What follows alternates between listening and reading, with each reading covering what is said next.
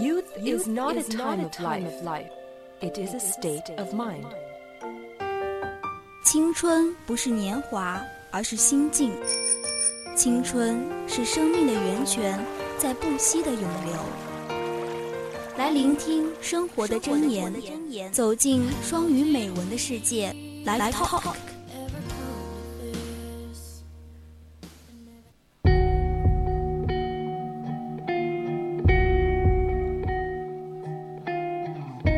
好的，现在是我们的 live talk，请欣赏第一篇美文。这六件小事让生活更有意义。 Let's look about all these years you have gone through. What have you done for your life? Are you spending your time wisely to make your life worthwhile? Neil Wu shares some ways we should do to make our short time of life meaningful and quarrel. Find out what you need to do next. 让我们回顾一下这些年来你在生活中都经历了些什么，你都做了些什么。你做到了充分有效利用时间，让你的生活过得有意义或者有价值吗？ 聂尔吴在匡二网站上分享了一些让我们的生活在短时间内充满意义的方法，对照一下，看看你接下来需要做到的。 Yeah, make friends as opposed to networking. 交朋友，但不只是社交。 Your friends will go a lot further than the professional contacts you make, Especially since you only one of the two groups is invested in your personal happiness. 多和你的朋友交通、沟通交流，比你联系专业人士交流探讨要强。尤其是专业人士和朋友圈这两组人群，只有你的朋友圈才是你个人幸福的投资方向。Yeah, become an expert by learning as much as you can and deeply seeking out the things you are curious about. 尽量通过多学习的方式成为专家，并对自己所好奇的方面执着地探索。 Find the things you really enjoy and practice the skills you want to develop. If you can achieve ex- expertise, and that it will be easy to obtain an audience. 找到你喜欢做的事情，并争取达到熟能生巧的地步。如果你真的能够达到专业的高度，那么就很容易赢得观众。 Yeah, volunteer to help out those less fortunate. 自愿帮助那些不幸的人。 In the process, you will gain a ton of new perspective and will better understand other people's real problems.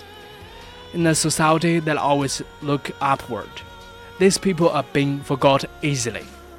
在这个过程中，你会获得很多个崭新的视角，会更加的理解别人所遇到的实际问题。在我们当今这个非常势利的社会里，这个人群很容易被遗忘。 Yeah, become as independent as possible. 尽量自立。 Even though you work in a big company, you really constant make small steps to reduce your dependence on your job. Write a book, build an app, and start a small business on this side. Release your inner entrepreneur. 即使你在一家大公司里工作，你也应该经常做出一些小小的改变，减少依赖工作的程度，让自己不再那么依赖这份工作。写本书，编个小程序。 或者是做个小生意，让你内心的企业家潜质充分的释放出来。Yeah, don't spend too much time worrying about your personal brand. 不要在你个人品牌力上浪费太多时间。Accomplish things and the recognition will follow. 把事情做好，大家心中都有一杆秤。Yeah, stop treating life as a competition and do things for their own sake. 别把生活当成比赛，做事只是为了自身利益。 Genuine interest should be what drives you to improve yourself, rather than a desire to beat others.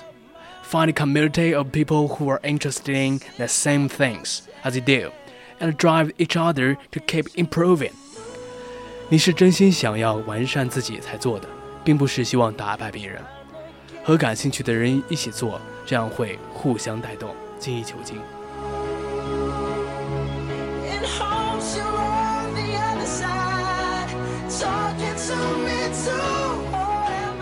现在已经是北京时间的二十一点五十五分。Yes, this is the end of our program.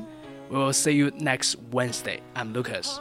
我是吉安我们下次再见 see you later i'm feeling like i'm famous the talk of the town they say i've gone mad i've gone mad